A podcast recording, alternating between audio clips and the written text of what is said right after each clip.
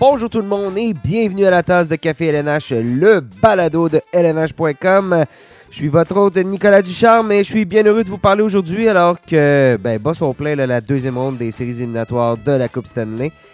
Aujourd'hui à l'émission, euh, on va faire un retour sur la, première ronde euh, des séries éliminatoires, l'élimination des Canadiens de Montréal, les quelques surprises qui euh, se sont déroulées. Donc c'est ce qu'on va avoir en première partie d'émission. Et ensuite, ben, on va y aller de nos prédictions pour la deuxième ronde. Oui, je le sais, elle est déjà amorcée. Hein? Ça, va, plus vite dans la bulle. Pas de voyagement, pas d'avion. Disons qu'on peut commencer les, différentes séries un peu plus rapidement. Donc, on a été pris un peu de cours par rapport euh, au moment où on pouvait enregistrer euh, le balado. Mais euh, bon, c'est pas plus grave que ça. Là. On, va, on aura une longueur d'avance tout simplement sur le résultat final des séries.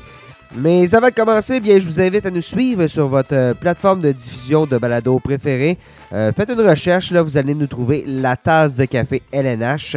Donc, si vous nous écoutez sur l'ordinateur, euh, sur notre site web, ben, on est disponible justement sur toutes ces plateformes-là, que ce soit Apple, Google, Spotify, TuneIn, Deezer, Stitcher, nommez-les, on est dessus.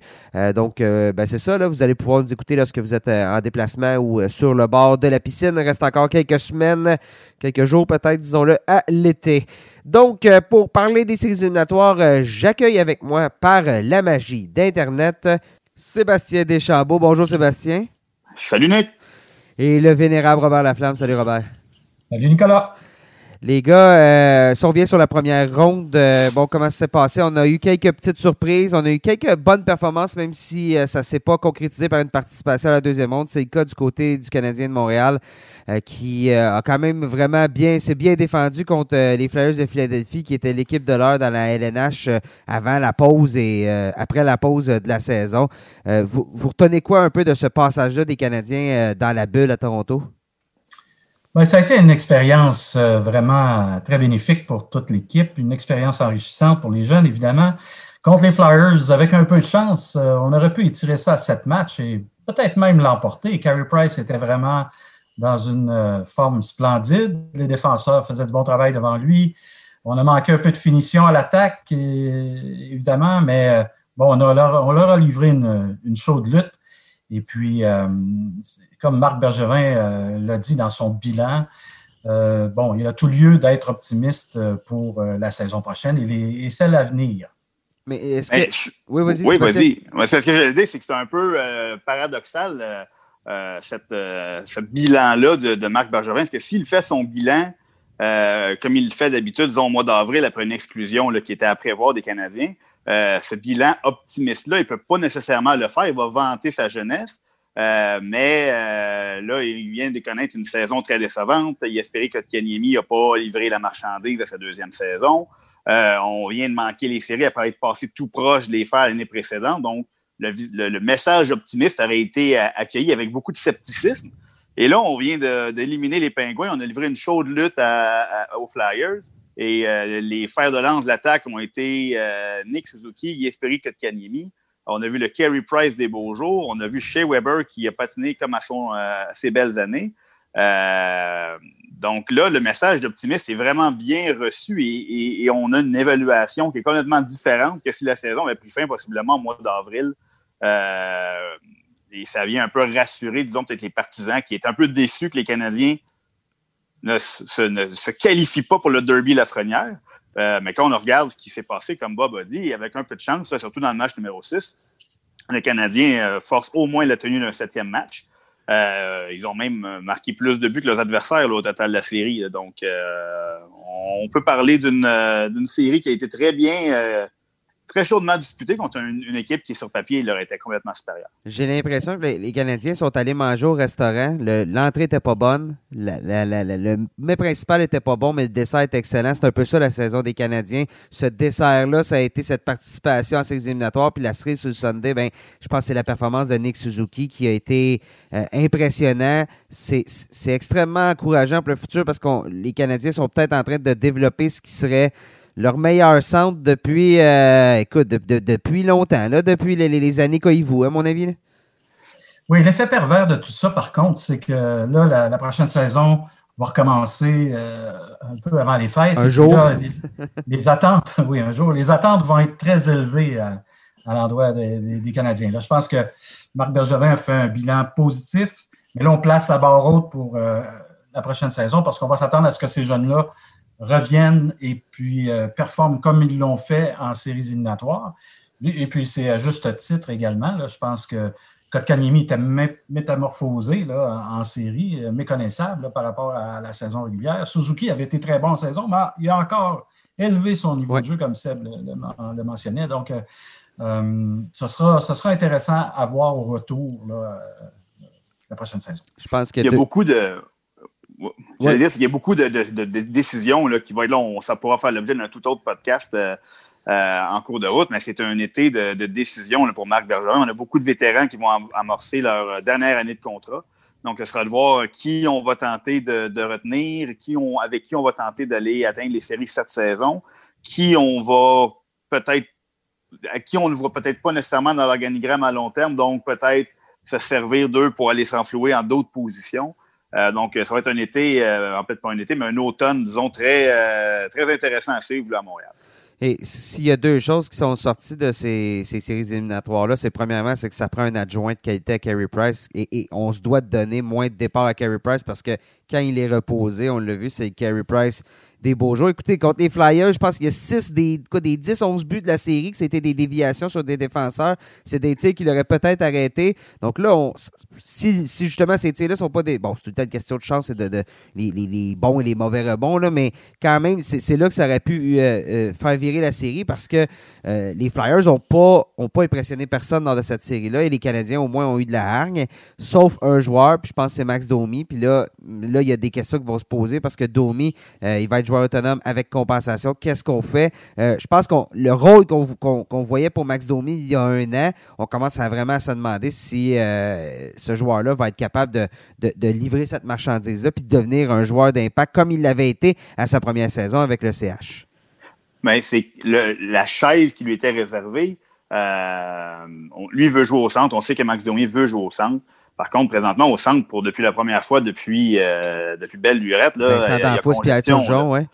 Les on a Suzuki, Kotkanimi, Philippe Dano est toujours là de façon. Euh, on n'en parle pas beaucoup, mais euh, c'est un centre qui, qui, qui, endosse beaucoup de responsabilités, qui est toujours très efficace. On va peut-être lui enlever un petit peu de, de, fardeau offensivement. Et puis au centre du quatrième trio, c'est évidemment pas la place d'un Max Domi. On a Jake Evans qui a fait quand même un travail très honnête. Ryan Paling qui attend son tour en, en bas. exactement. Donc là, on, a une congestion. Max Domi serait-il prêt à retourner à l'aile? Est-ce que ça va être une monnaie d'échange? Ça, c'est. Quand on parlait d'automne qui serait intéressant à surveiller, c'est un des dossiers qui sera euh, à suivre. Et, Marc Bergevin a tellement de choix de repêchage. Je pense qu'il en a 12 ou 13 au prochain repêchage. Je ne suis pas certain du chiffre exact. Euh, je ne sais pas s'il peut packager, comme on dit, quelque chose et euh, bon, aller chercher un joueur d'impact en incluant Domi dans la transaction, plusieurs choix. Euh, une chose est certaine, euh, Marc Bergevin, là, présentement, il a beaucoup, beaucoup de cartes dans son jeu pour justement avoir cet automne intéressant-là. Et au niveau du plafond salarial, on le sait, le plafond salarial ne va pas changer, ça va être le même pour les prochaines années en raison de la COVID, tout ça, et de la nouvelle convention collective. Les Canadiens avaient quand même beaucoup d'espace libre sous le plafond salarial ils sont dans une excellente position et c'est là que euh, Marc Bergevin peut peut-être réaliser ce qui va être le, le, coup qui va définir euh, sa carrière comme directeur général euh, pour les Canadiens. Tout à fait, je suis d'accord avec toi. C'est là que ça va se passer dans les prochains mois, puis ça va être intéressant à voir. Il a, il a dans son jeu toutes les cartes et puis c'est à lui de bien les jouer. Oui, puis on, on a parlé des choix. On fait un choix de première ronde, trois choix de deuxième ronde. Donc, il y a, une façon peut-être de, de, s'améliorer de ce côté-là, mais ça, bon, toutes les équipes euh, ont, leur propre évaluation. On va voir comment ça va se préciser une fois que la, la saison va se terminer. Les séries éliminatoires vont, vont être euh, terminées. On va voir. Comme tu as parlé, le plafond salarial qui reste au même point va, va ajouter une autre intrigue à cette saison morte là, qui, qui en manquera pas du tout déjà. Donc, euh, oui, ça va être très intéressant. Ce que je me demande aussi, c'est au niveau du repêchage, s'il n'y a pas certaines équipes qui vont être un peu plus frileuses. Oui, on a évalué les jeunes, mais on n'a pas eu ce euh, bon, la séance d'évaluation, la, la, combine qu'on appelle en anglais. On n'a pas eu les séries éliminatoires dans le junior. Je pense que cette dernière évaluation-là de plusieurs, euh, plusieurs jeunes va peut-être placer certaines équipes un peu sur, sur la défensive quant à l'acquisition de joueurs parce qu'on n'est pas exactement sûr à 100% de ce qu'on a vu de la part des jeunes espoirs qu'on aurait aimé ça repêcher. C'est le travail de nous dire, mais à l'approche du repêchage, j'imagine qu'on va avoir plusieurs euh, réponses à ces questions-là quand on va voir quel type de, transaction va se tramer là, à, l'approche du repêchage. Ça risque d'être intéressant. On poursuit encore. Bon, euh, on continue un peu le, retour sur, euh, sur la première ronde. La surprise majeure, à mon avis, c'est les Canucks de Vancouver qui ont éliminé les Blues de Saint-Louis. Euh, les Canucks ont démontré qu'ils vont être une bonne équipe pour longtemps. Il y a beaucoup de. Écoute, Kyle Elias Peterson puis euh, Quinn Hughes sont tes deux meilleurs euh, joueurs pour amasser des points. C'est des joueurs qui ont, quoi, qui ont 20 ans, si je ne me trompe pas. Là. ça en dit non sur le, noyau de cette équipe-là qui va être bon longtemps et qui vient d'éliminer les champions de la Coupe Stanley. Oui, et comme Bergevin le disait, là, les Canucks, c'est un peu l'équipe miroir. Là, ouais, ouais, ouais des jeunes et tout ça. Alors, euh, oui, c'est une belle équipe à avoir évolué. Puis euh, pour les prochaines années également, dans l'Ouest, euh, il va jouer du, beau hockey là-bas. Oh, vraiment, les, jeunes Canucks là, ont vraiment été impressionnants. on parle beaucoup d'Elias Peterson, mais moi, Quinn Hughes m'impressionne de façon assez incroyable. Défenseur nouvelle génération, si on veut. Là, on, en voit plusieurs là, qui poussent là, des, des Quinn des Ken McCarr. Euh, donc, c'est l'attaque passe seulement maintenant par la défensive, que voir un défenseur mobile comme lui. On a vu à quel point c'était précieux dans la première ronde. Et puis, en, début de ronde euh, contre les Golden Knights, je ne vais pas aller trop vite, mais on a vu qu'il a été neutralisé par l'échec avant des Golden Knights. Et euh, ça, on a vu comment les Canucks n'ont pas pu se, remettre de ça, de, cet élément important de leur jeu. Donc, les Canucks ont été très impressionnants quand, que les, quand les, Blues sont revenus et ont créé l'égalité, euh, là, on se demandait, bon, est-ce que l'expérience, le facteur expérience vient d'entrer en poste, là, puis on, va, euh, on aura bien tenté du côté de Vancouver, mais bon, meilleure chance la prochaine fois. Mais non, ils sont, euh, sont restés très calmes on, a aussi eu beaucoup de, d'excellentes performances de Jacob Markstrom, a été assez exceptionnel en première ronde. Donc, euh, c'est du beau, euh, c'est du très beau travail. Puis, on, c'est encourageant pour les jeunes, les autres jeunes équipes. On a parlé des Canadiens, d'avoir une équipe jeune euh, qui, fait déjà des pas de géants comme ça en, début, à leur première participation ensemble en série. Et du côté des Blues, euh, je veux pas dire passer de héros à zéro, mais bon, euh, chute brutale pour Jordan Bennington qui a été remplacé dans la série, dans la série, a gardé le dernier match de la série, ça n'a pas bien été. Ces statistiques, c'est très, très difficile en séries éliminatoires. Euh, c'est un, pas un jeune gardien, Bennington. il a quand même quoi, 26 ans, mais c'est un gardien qui détenait pas beaucoup d'expérience. Et là, j'ai l'impression que dans, les conditions, parce qu'il a connu une saison euh, quand même bien, là, euh, Bennington, pas aussi spectaculaire que sa première dans la Ligue nationale, mais il n'a pas été en mesure d'être le, le, le le mur qu'il avait été en, 2018-2019 à un point tel qu'on euh, a fait appel à, Jake Allen devant le filet. Jake Allen qui était le deuxième gardien bien établi des, Blues. Euh, Vladimir Tarasenko a été blessé. Je pense que du côté des champions de la Coupe Stanley, on n'avait pas la même hargne et euh, la même défensive qu'on avait l'année dernière qui leur a permis de, de remporter la Coupe Stanley. On euh, poursuit. Ben, écoutez, dans les autres séries, je pense que les euh, Blue Jackets Lightning, belle performance des Blue Jackets, mais la prolongation, euh, c'est pas c'est pas fait pour eux, malheureusement. Donc, quoi, on, avait tellement joué de match du côté des Blue Jackets que j'ai l'impression que on, pouvait plus. Il manquait un peu d'énergie face à un haut Lightning qui, déjà là, est une, est une force, c'est capable de jouer physique, est capable de t'épuiser. Lorsque tu joues un match de cinq périodes de prolongation, c'est pas compliqué. Les Blue Jackets avaient joué, je pense, à peu près le double de match ou presque du Lightning, le double de période du Lightning. Donc, euh, pas du Lightning, mais des autres équipes là, dans, la première ronde. Donc, euh, ça en disait long. Et finalement, ben là, euh, les Islanders et les Capitals, Alexander Ovechkin, Alexander Ovechkin et le, reste de, sa bande qui n'ont pas livré la marchandise encore une fois. L'entraîneur-chef Todd Reardon qui a été congédié. Est-ce qu'à votre avis, messieurs, les, les Capitals, on se dirige vers vers de gros changements durant cette, euh, cette euh, saison morte-là, parce que là aussi, on a des, des, vétérans, des gros salaires, le plafond salarial qui ne va pas augmenter. Euh, déjà là, je pense que le cas Braden Olby va, va, va, retenir l'attention cet été. Je pense pas qu'on va pouvoir lui offrir de contrat. On a le jeune Ilya Samsonov qui était blessé, qui n'a pas joué en séries éliminatoires, mais qui s'était relativement établi comme le, le premier gardien d'équipe cette saison. Donc, chez les Capitals, euh, je veux pas parler de la fin d'une époque, mais est-ce qu'on doit y aller avec un, un un reset, une remise à neuf, comme on a utilisé comme terme ici à Montréal? Ben, moi, je pense que ça peut se faire vite. Euh, quand tu as des joueurs de la trempe d'Ovechkin et puis euh, Kuznetsov, Vrana et puis Backstrom, ça, peut, ça peut se faire assez rapidement. Carlson à la défense. Mais effectivement, il y a des décisions importantes qui, qui vont être prises à Washington. La première a été de, congédier l'entraîneur et puis le directeur général aura du pain sur la planche, mais c'est un retournement de situation qui est faisable assez rapidement. Tout, euh, tout est passé par l'année à, moyen terme d'Ovechkin à, à, Washington. Donc, on a déjà dit à Washington qu'on allait attendre, qu'on allait trouver un nouvel entraîneur avant de parler de prolongation de contrat. Il lui reste une année de contrat euh, à son entente actuelle. Donc, si jamais euh, on parvient à lui faire à lui, faire accepter une autre, offre, une autre, une autre entente qui va lui amener à la fin de sa carrière à Washington, fait toujours partie de l'élite. Puis on a pas on a d'autres munitions autour de lui. Euh, le salaire de Braden Olby, si on décide de ne pas le rapatrier, va pouvoir servir à, pallier euh, certaines faiblesses qu'on a peut-être qu'on va identifier en cours de route.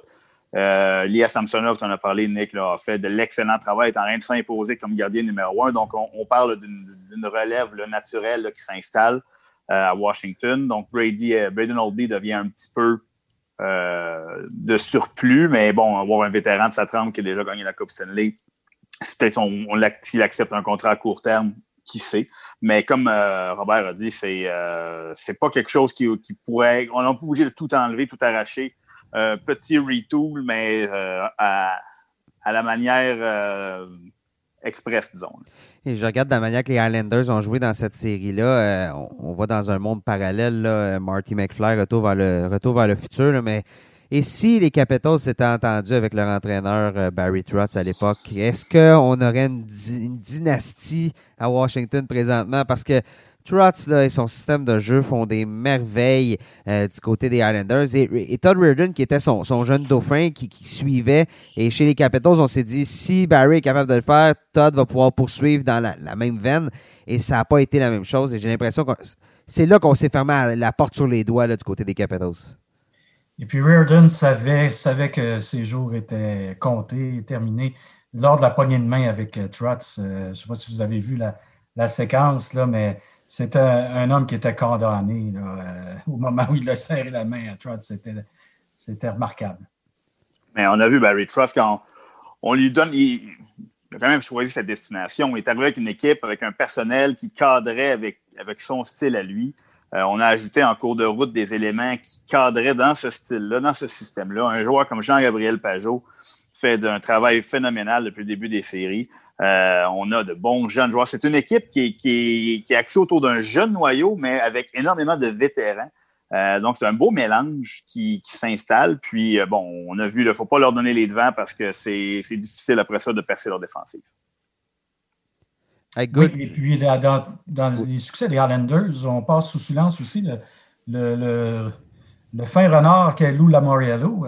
on parle de Trotz, on lui attribue beaucoup de mérite, mais Lou Lamoriello, un, autre, bon travail. Un autre qui avait été tassé d'un autre marché, Lula Moriello à Toronto, qui s'est retrouvé avec les Islanders. Et euh, écoute, c'est euh, le rendez-vous des tassés et euh, ça fonctionne jusqu'à présent. On va voir si ça va se dérouler lors, comment ça va se dérouler lors de la prochaine ronde.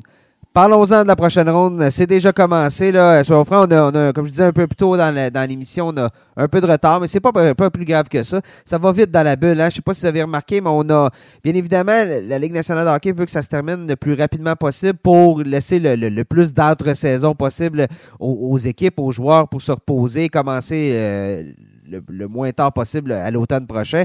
Alors, on a sauvé quelques jours en, justement en réduisant le calendrier, en jouant des matchs plus serrés. On n'a pas à se, déplacer, pas d'avion, pas, euh, pas rien, donc ça n'a pas de frontières, donc ça, sauve beaucoup de temps.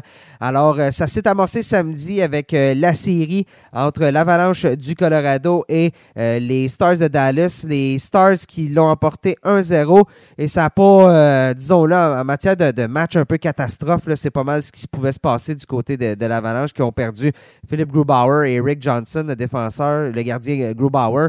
Donc, euh, le gardien numéro un qui tombe. On a encore Pavel Francouz, mais bon, euh, c'est pas, c'est certainement pas de cette manière-là qu'on voulait commencer contre les, contre les sabres. Contre les, contre les Stars. Les, les, fameux Stars. Oui, les fameux Stars. Tes Stars. Moi, si je les avais choisis en début de saison pour gagner la Coupe Stanley, J'aurais continué avec eux. Je sais pas. je savais que j'allais entendre parler. Euh, mais là, tu célèbres, toi, là, ça fait une semaine que tu touches plus à terre, là, Sébastien. Là. Oui, mais j'ai quand même été avec l'Avalanche en, en, deuxième ronde. Oui, ben oui, c'est vrai. J'ai pas eu le courage de mes convictions. Vire capot, euh, vire capot. Et eh là là. Oh. J'ai déjà que j'avais dit dans notre balado de première ronde que j'y allais à, reculons avec les Stars. Euh, je disais que si les Stars faisaient un bon bout de chemin, allaient jusqu'en en finale et la remportaient, ça serait grâce au miracle de Ben Bishop. Et euh, absolument rien de ça se passe présentement. donc, c'est Anton Kudobin qui, qui, est devant le filet. On disait que les, les, Stars avaient été un peu chanceux en première ronde parce que les gardiens des Flames avaient été un, petit peu euh, atroces. Donc, euh, là, il va prendre une meilleure équipe. L'Avalanche, et qu'est-ce qu'on sait? Il marque cinq buts après en avoir marqué sept dans le dernier match contre les, les Flames. Euh, c'est une équipe il, joue comme l'équipe que moi, je voyais aller très, très loin euh, en série, là, présentement. Celle que tu as, abandonnée, c'est ça? Exactement. celle, Que j'ai, euh, celle à qui j'ai vu, j'ai tourné le dos euh, gratuitement comme ça. Donc, l'Avalanche demeure une équipe qui est largement supérieure, au, moins sur papier. McKinnon, comme, comme le disait Simon Gagné dans sa chronique sur notre site la, la semaine dernière, depuis deux ans, McKinnon est le meilleur joueur de série de la Ligue nationale de hockey. Quand il arrive en série, ce joueur-là, il est déjà bon en, série, en, saison régulière, mais en série éliminatoire, il trouve une, autre vitesse. Euh, c'est incroyable de voir ce joueur-là aller présentement. Là, il était un peu seul dans, le match numéro un, mais euh, l'Avalanche forme euh, toute une équipe. Même cette année, on, tous les espoirs sont permis, mais pour les prochaines années au Colorado, là, on, est, on est en voiture. Et, La perte du gardien va faire mal. Là. Euh, c'est pas terminé, cette série-là. c'est loin d'être terminé. C'est seulement un match. le deuxième est, ce soir, je crois. Oui. Oui. c'est loin d'être terminé, mais la perte du gardien va faire très mal.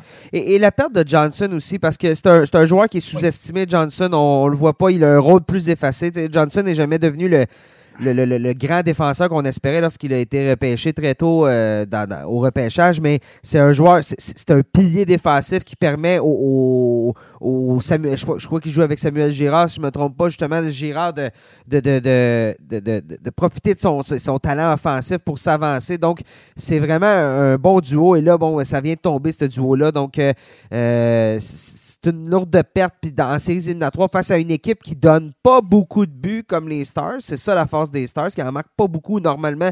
Sauf que lorsque Denis Gourianov se met à, vouloir jouer, euh, ça va faire mal. Et là, l'Avalanche va devoir profiter de chaque occasion qui va, qui va, qui va s'ouvrir à elle et, et, justement de, essayer de décortiquer et défaire ce système défensif-là qui est quand même très étanche du, côté des, du côté des Stars. Et là, j'en parlais, Gourianov, ben, c'est un peu le, facteur X chez les, chez les Stars. Lorsqu'il est capable de jouer, c'est un joueur qui a un excellent lancer. On l'a vu, ses quatre buts contre les Flames. Il y avait 2,8 matchs en séries éliminatoires, puis il a inscrit 5 euh, points dans le même match. Donc, euh, c'est des hauts et c'est des bas. C'est un jeune joueur, disons-le. Les séries éliminatoires, c'est pas toujours facile pour un jeune joueur, mais ça en est un qui doit être peut-être un peu plus régulier là, dans ses performances performance euh, du côté des Stars. C'était, euh, c'était quand même leur meilleur buteur en saison régulière, donc euh, on, leur deuxième meilleur buteur entre ces. Oui, c'est, le meilleur, c'est le meilleur, c'est le meilleur. Leur meilleur, le seul, le seul qui avait atteint le plateau des 20 buts, je pense. Oui, exactement. Donc, euh, aurait pu gagner le Cy Young. Je pense qu'il y avait 20 buts, 6 passes, quelque chose comme ça. Mais bon, on savait qu'il était capable. c'était un des facteurs à, l'attaque qu'on, qui pouvait leur donner un petit coussin. Puis là, ben, il l'a montré. Bon, moi, j'avais été avec l'Avalanche en 5. Euh, c'est pas encore. Euh, je, vais, avoir la chance peut-être de me reprendre avec les Stars euh, et de, renouer avec eux en finale d'association. Non, non, après mon moment d'égard. Arrête, arrête. T'es allé voir ailleurs, c'est terminé. Là. On finit de t'entendre parler. ah, ça, c'est, je sais que ça sera long. Je n'ai pas arrêté de toute l'année de vous rabasser les oreilles avec mes stars et finalement, euh, je finis par leur tourner le dos et puis là, il me donne raison. Ça va très bien. Tu as débarqué du train. Ton côté, euh, Bob, euh, ta prédiction pour la série? Ben, moi, j'avais prédit l'avalanche en 5, mais un peu comme tout le monde. on ne peut pas être en désaccord avec la prédiction que Seb a faite, même s'il a tourné le dos aux Stars. à la suite du, du premier match que j'ai regardé, et puis la perte de Grubauer, Johnson, Oh là là, puis en voyant jouer les, Stars, euh, je me suis dit, oh, ça va être difficile. Là. Mais c'est sûr que l'Avalanche demeure sur papier une excellente équipe malgré la perte de leur gardien. Euh, Macar est vraiment impressionnant.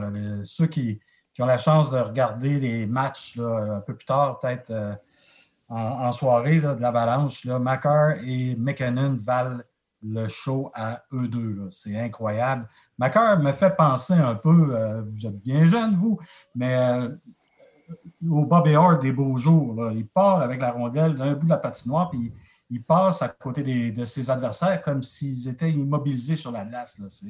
C'est un autre niveau, mais euh, bon. Euh, Donc, on, a, on vient de signer ta prochaine chronique, Quel Macar, le prochain Bobby Orr. Euh, aucune pression. je ne vais pas dire que c'est le prochain Bobby Orr, mais il me rappelle par ses descentes à l'emporte-pièce. Si vous regardez des vieilles séquences de Bobby Orr, il, passe au travers des joueurs comme s'ils si, étaient sont statiques sur la glace. des cônes. Ben, puis on dit que le hockey est de plus en plus rapide, et on voit Macar aller. Samuel Girard est excellent aussi. Dans une autre équipe, Samuel passerait pour un, défenseur euh, peut-être de premier plan et un des plus importants de son équipe. Mais là, il joue dans l'ombre de Macar au Colorado, mais euh, Samuel Girard est tout un défenseur. Puis dans le cas adverse, Miro Cannon, qui connaît d'excellentes oh. séries éliminatoires jusqu'à ah présent, tu es dans le même moule exactement de Macar. C'est Macar 1 puis Macar 2 ou c'est Bobby Orr 1, Bobby Orr 2. donc, il est moins, euh, moins spectaculaire peut-être à l'attaque, mais plus complet peut-être qu'un joueur comme Macar. Euh, par contre, il avance les points à un rythme fou, M. Cannon, mais c'est pas tout à fait le. Euh, mais c'est deux jeunes défenseurs qui, qui de la nouvelle génération. Donc, euh, je vais y aller avec ma prédiction. Moi, j'avais dit l'Avalanche en 6. Je vais garder la prédiction pour deux raisons. Ben, écoute, Pavel Francis a fait du bon travail en, série, en saison plutôt. Euh, c'est pas un mauvais gardien. Ça, on parlait de nouvelle génération. Ça, c'est la nouvelle génération de comment utiliser ses gardiens. Ça t'en prend deux bons à salaire moindre plutôt qu'un grand qui va tout être euh, devant le filet. Alors, euh, pour ça, parce que Francis est quand même bien. Et aussi parce que je pense que l'Avalanche a peut-être pris les Stars à la légère. Les Stars qui étaient sur une lancée. On a, ça avait été un peu plus difficile au début de la série contre les Flames, mais après ça, on s'est mis à jouer du bon hockey. On a fini en force. On avait du momentum. On est arrivé dans cette série-là contre, contre l'Avalanche, alors que l'Avalanche n'avait pas joué depuis quelques jours déjà. On avait euh, mis euh, les Blackhawks de Chicago dans notre petite poche lors, de la, lors de la première ronde. Alors, euh, je vais garder ma prédiction de l'Avalanche en 6, mais je pense que ça va être un peu plus serré que je ne l'aurais prédit jusqu'à présent. On passe à l'autre série. Bon, ben, l'autre série, c'est entre, dans l'Ouest, c'est entre les Canucks de Vancouver et les Golden Knights de Vegas. Et déjà, euh, lors du premier match, disons qu'on a eu euh, un, avant-goût assez solide que ce ne sera pas facile pour les Canucks euh, face aux Golden Knights. on a été dominé sur tous les plans du jeu offensif, défensif, physique dans les filets. Robin Leonard qui a signé son premier blanchissage en carrière en séries éliminatoires avec un gain de 5-0. Euh, là, les Canucks, contre le Wild, c'était une chose. Contre les Blues, on avait bien fait, mais contre les Golden Knights, on dirait que je pense que là, on commence à être rattrapé un peu au niveau de, la profondeur de, l'adversaire. Disons que les, Golden Knights, depuis leur arrivée dans la bulle, n'ont euh, pas démontré beaucoup de faiblesse. Moi, j'avais dit les Golden Knights en 7. Je pense que j'avais euh, surestimé légèrement les, les, Canucks après leur élimination des Blues. Euh, et peut-être un peu sous-estimer encore la, puissance de frappe et la profondeur surtout des, euh, Golden Knights. C'est comme si tout le monde avait oublié que les Golden Knights avaient été finalistes il y a deux ans et puis que la force de cette équipe-là était sa profondeur, avait été capable de marquer avec tout leur trio. Et depuis ce temps-là, on a acheté des joueurs comme Max Pacioretty, comme Mark Stone. Euh, on a un deuxième gardien qui est Robin Lehner, qui est devenu leur premier gardien. Et puis le, luxe d'avoir un Marc-André Fleury qui est prêt à prendre la relève en cas de besoin. Euh, non, cette équipe-là a, complètement dominé les, Canucks hier. Puis euh, Alex Stock, on, parle, on a Alex Stock sur un troisième trio. Euh, qui est tout un joueur de hockey. son trio est, assez impressionnant. Donc, ça va, ça va très bien pour les Golden Knights. Je les ai en 7. Mais euh, disons que de la façon que ça s'est déroulé hier, je ne serais pas surpris de voir ça se, passer beaucoup plus vite. Je dirais, euh, cette équipe-là, elle avait une faiblesse en saison, puis c'était en défensive. Puis on, on était chercher Alec Martinez pour combler ça. Donc, il n'y a, pas, a pas de trou dans cette équipe-là. -là, tu en as parlé de Toc à, la ligne bleue. et, hier, hier euh, j'ai écouté, écouté, le match et Antoine Roussel a tenté de déranger l'adversaire et Ryan Reeves, Will Carrier sont venus s'occuper de lui de manière disciplinée, tout le temps sur la ligne, sur la limite. Euh, un gars dans le visage, mais pas un coup de poing. Fait que comme ça, il n'y a pas de pénalité. C'est Roussel qui a, mal paru. Puis j'ai posé la question Jonathan, à Jonathan Marchessault après le match. Je lui ai dit Qu'est-ce que vous avez pensé euh, de, tout ça, de, ce que Roussel a fait. Puis il a dit Écoute, je pense que nous, il ne nous dérange pas. On est habitués. On paye, on paye Reeves des gros dollars euh, pour qu'il euh, fasse ce travail-là. Puis il dit Je pense que Roussel s'est dérangé lui-même. Donc, si en plus, là, on a, là je pense qu'on a, on a été chercher le on l'avait déjà au niveau profondeur, au niveau talent, mais là, en plus, on a été chercher la confiance et les. les, les comme, déjà, mentalement, on a une bonne longueur d'avance sur les Canucks après ce premier match-là du côté des Golden Knights. Et puis, les Golden Knights sont le numéro des Canucks. Euh, Ils n'ont jamais perdu. C'était ben, c'est ça, c'était le 11e match entre les deux équipes et ils en ont gagné neuf. Alors, euh, quand on dit d'avoir le numéro d'une équipe, jouer en confiance contre une équipe en particulier, c'est le cas des Golden Knights contre les Canucks. Il faudra que les, jeunes Canucks trouvent euh, des, réponses euh, ou des solutions à, ça. Là. Et on parlait de Quinn News tantôt. hier, les, les, Golden Knights ont été tellement. L'échec avant sur, lui, là, sur Quinn News, aussitôt qu'il avait la rondelle, que ce soit en zone neutre, où il prend de la vitesse, on en parlait tantôt, prend de la vitesse et, réussit à créer un jeu, boum, on le coupait en zone neutre, ou lorsqu'il était à la ligne bleue, euh, recevait la rondelle, boum, on était sur lui. Hughes, hier, a été débordé, et c'est dommage parce qu'il connaissait d'excellentes séries jusqu'à présent, mais hier, il a été débordé. On a senti là, ce ce manque d'expérience-là. C'est un jeune défenseur. Et là, les, gros vétérans des, euh, des, Golden Knights qui se sont chargés de lui, ce ne sera, pas, euh, sera pas facile euh, pour, les, Canucks. J'avais dit en 6. Aujourd'hui, je pense je vais garder ma prédiction en 6. Ça se peut que les Canucks rebondissent, mais la, démonstration des Golden Knights hier me fait, croire que ça va, être, ça va être court et à l'avantage de Vegas. Et Bob, tu nous avais prédit qui déjà? J'avais prédit euh, Vancouver. oui, c'est ce que tu avais fait. Toujours confiant? Oui, oui, oh, oui. Ah. Euh, c'est ça. C'est pas fini c'est pas fini. T'as-tu d'autres clichés comme ça? Euh, le vent peut tourner, un ah, match? regarde, c'est seulement un match. Euh, ça, joue, sur la patinoire. On le gars qui a choisi les stars ne peut pas de rien, peut pas rien faire. Rien dire. écoutez, venant de la bouche du gars qui a, laissé tomber les stars. Je suis le, je suis le seul qui est honnête, c'est-à-dire que moi, j'ai prédit les Blues pour la Coupe Stanley. Donc, moi, c'est terminé de toute façon. Je peux pas, euh, je peux plus virer de capot. J'ai perdu assez rapidement. Donc, je pense qu'on est tous euh, unanimes là, que du côté des Canucks et de, des Golden Knights, ça pourrait se régler relativement rapidement, surtout si on continue de jouer de la manière qu'on l'a fait hier chez, euh, les, euh, chez, Vegas, du côté de Vegas. Dans l'Ouest, il y, a une, autre, il y a une série qui est déjà amorcée, c'est celle entre Boston et euh, Lightning de Tampa Bay. Ironiquement, c'est probablement ce qu'on aurait eu au deuxième tour de, des séries éliminatoires s'il n'y avait pas eu pandémie et tout tralala, le, le, Lightning et les Bruins, euh, avec la saison qu'ils connaissaient, risquaient de s'affronter en deuxième ronde. Donc là, on a cette, on cette série-là. Euh, deux des meilleures équipes de la Ligue nationale de hockey, la meilleure offensive contre la meilleure défensive. Euh, bien évidemment, tout Caras qui n'est pas là. Il y a le facteur Yaroslav Alak à prendre en, en considération. Là, les Bruins, on avance 1-0. On a remporté le premier match 3-2. J'ai l'impression qu'on a beaucoup appris de ce match-là du côté du Lightning parce qu'on n'a pas eu un bon départ. On n'a pas, euh, on, pas livré la marchandise en début, en début de match. On est privé de Stamkos encore euh, du côté du Lightning. Je ne suis pas certain qu'on va le voir euh, dans la série. Ça, ça, semble, semble pas avoir de, développement positif dans ce dossier-là. Donc, je ne sais pas vous, messieurs. Bon, est-ce que les Bruins, on, se, on, sera encore, on est encore en route pour la finale de la Coupe cette année ou est-ce que le Lightning va va rebondir? Ben, ça, c'est une série là, qui va, euh, oui, être très intéressante intéressant à suivre jusqu'à la fin. Hum, c'est dur à dire, mais moi, je vois le, je vois le Lightning euh, surmonter tous les obstacles et puis passer au tour suivant.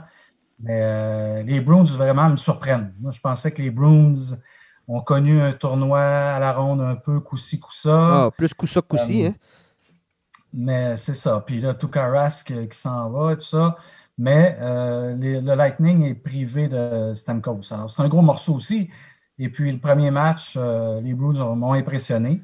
Mais si on recule il y a deux ans, les deux mêmes équipes. ça a été le même résultat dans le premier match et puis le Lightning a, gagné les quatre matchs suivants.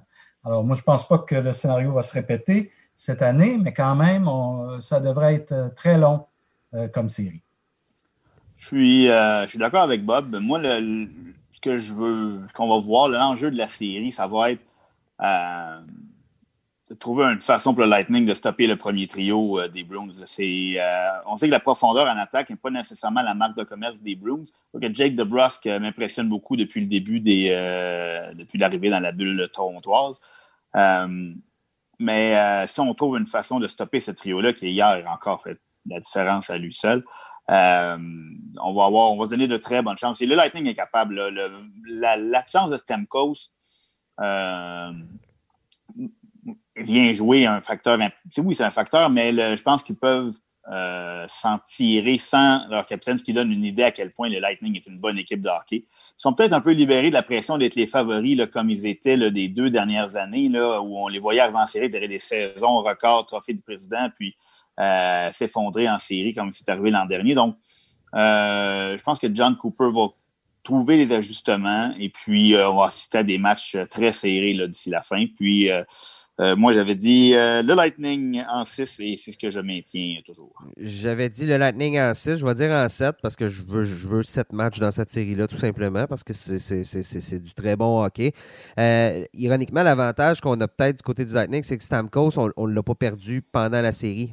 Stamkos n'est pas là depuis le début de la série, donc depuis le début des séries. Donc, de on n'a pas à s'habituer à jouer sans lui présentement. depuis, depuis 3, 3 8 matchs, on joue sans Steven Stamkos. Les trios qui sont en place présentement, c'est des trios qui commencent à se connaître. Donc, je pense que le Lightning va probablement devenir meilleur euh, plus les matchs vont avancer. Et écoute, si Stamkos revient euh, dans la formation, ben, ce sera du, gravy, comme on dit, de la sauce par-dessus les frites. Mais pour l'instant, alors, je vais, je vais garder le Lightning, mais je vais y aller en 7. J'avais dit en 6, en 7 parce que ça vaut la peine d'avoir 7 matchs dans cette série. Et euh, bon, ben, on termine avec la dernière série, celle qui n'est pas encore commencée. C'est entre euh, les Flyers de Philadelphie, tombeurs des Canadiens, et les Islanders de New York qui euh, ont remporté leur série contre les Capitals de Washington. ça va jouer du hockey serré. On l'a vu lorsque les Flyers ont excellé contre les Canadiens, c'est lorsqu'on joue un jeu hermétique, la bonne vieille trappe. c'est là qu'on a connu du succès. Ça, ça fait mal, disons-le, les gros marqueurs des Flyers qui ont été effacé, disons-le, très effacé du côté des, Flyers dans la série contre les Canadiens. Et chez les Islanders, si on, marque, si on prend le premier but, si on marque le premier but, le deuxième but, on est très difficile à battre. On a un système incroyable. Donc là, on est dans une série qui est système contre système et qui euh, risque d'être longue elle aussi. Oui, puis euh, ça va être, écoute, tu l'as dit, c'est deux équipes que dont la marque de commerce est la défensive.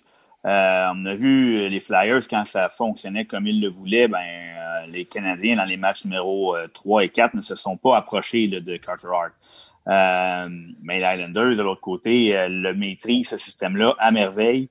on parle d'expérience.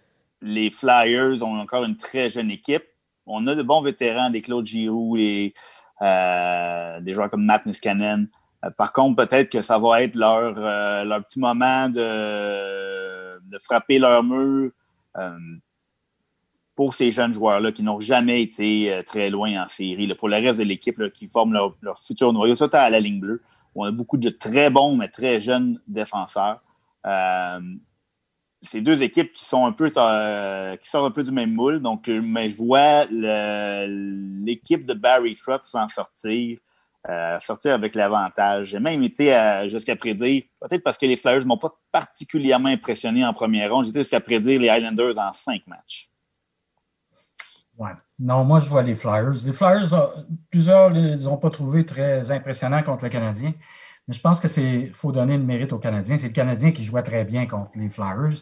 Bon, je ne dis pas que les Islanders ne peuvent pas jouer tout, aussi bien contre euh, les Flyers, mais je pense que le match-up euh, va plus favoriser les, Flyers euh, dans, ce duel-là. Et puis, qu'on le veuille ou pas, les Flyers étaient très intimidés par Carey Price. Et puis, je pense que les gardiens des, des, Islanders sont moins intimidants un peu, quoique qu'ils font le travail. Mais je pense que de ce côté-là, les Flyers ont été libérés d'un poids. En, ayant battu le Canadien. Puis là, ils vont jouer avec plus de confiance. Je les vois quand même venir à bout des Islanders relativement facilement, en 6, possiblement. Mais c'est ça, les, Flyers vont atteindre la finale de l'Est, à mon avis. J'aime ton argument, Bob, sur le, fait qu'on était un peu intimidé par, par Price et, par la vitesse, je pense aussi, des Canadiens avec une équipe qui est aussi rapide que ça, tu n'as pas le choix un peu de te rabattre en arrière. C'est comme ça que tu vas connaître du succès en contre-attaque en les forçant à, perdre la rondelle. Mais là, c'est un autre style de, jeu, les Islanders, justement. On joue un peu le même style de jeu que les Flyers. Et, et, là, je me dis, ça a tellement pas bien été pour les Flyers en première ronde alors que chez les Islanders, tout a bien été. Je me dis, si ça se met juste à aller bien chez les Flyers, si nos gros canons commencent à marquer, si euh, justement on dispose d'un peu plus d'espace sur la glace, puis on n'est pas toujours en retrait parce que les Islanders n'attaquent pas nécessairement eux autres non plus, je pense que là, on va peut-être avoir plus de, le champ libre en zone neutre et ça pourrait finir par euh, sourire aux Flyers et aux gros canons des Flyers. Donc, euh, j'ai dit, j'ai dit en 7, Philadelphie, je vais garder ma prédiction, mais je ne serais pas surpris peut-être que ça se termine un petit peu plus rapidement. Mais euh, ça risque d'être une série là, dans les tranchées. ça risque d'être assez, euh, assez relevé entre, entre les deux formations. Euh, avantage aussi, ben, de Varlamov fait du bon travail. Carter Hart, on l'a vu, il est capable, c'est un, excellent gardien. Donc, je pense pas qu'il y ait davantage là-dessus. Fait que je pense que ça va être une longue série, mais je vais y aller avec l'avantage pour les Flyers. Alors voilà, ça fait le tour hein, euh, pour la deuxième ronde. Donc, euh, chers auditeurs, on vous invite à suivre le tout euh, par de notre site web. On couvre toutes les séries localement, à distance, bien évidemment, avec les différentes bulles. Donc, on va suivre ça pour vous. Donc, euh, je vous invite à nous visiter, lnh.com. Euh, je vous invite aussi à vous abonner, comme, euh, comme je disais un peu plus tôt dans l'émission, sur les différentes plateformes. Si vous nous écoutez sur notre site web, c'est ça, vous êtes en déplacement, l'auto en train de faire le gazon sur le tracteur, ben, vous mettez vos écouteurs et vous nous trouvez sur votre plateforme de diffusion préférée. Apple, Google, Spotify, TuneIn, Stitcher, Deezer. faites une recherche, vous allez nous trouver. Abonnez, abonnez-vous, comme ça, lorsqu'il va y avoir un prochain balado, vous allez pouvoir nous écouter. Nous, notre prochain rendez-vous, c'est, euh, ben, je dirais, ben, entre, les deux prochaines rondes. Mais bon, euh, de la manière que ça a fonctionné lors de celle-ci, on va peut-être être pris de court un peu. Mais c'est ce qu'on va tenter de faire. Donc, euh, on pourra vous livrer nos prédictions pour la suite des séries éliminatoires. Robert Laflamme, merci beaucoup. Merci, Nick. Sébastien, merci beaucoup. Merci, Nick. Merci, Bob. Alors, messieurs, merci d'avoir été avec moi aujourd'hui. Chers auditeurs aussi, on vous remercie d'avoir été à l'écoute et on se reparle très prochainement.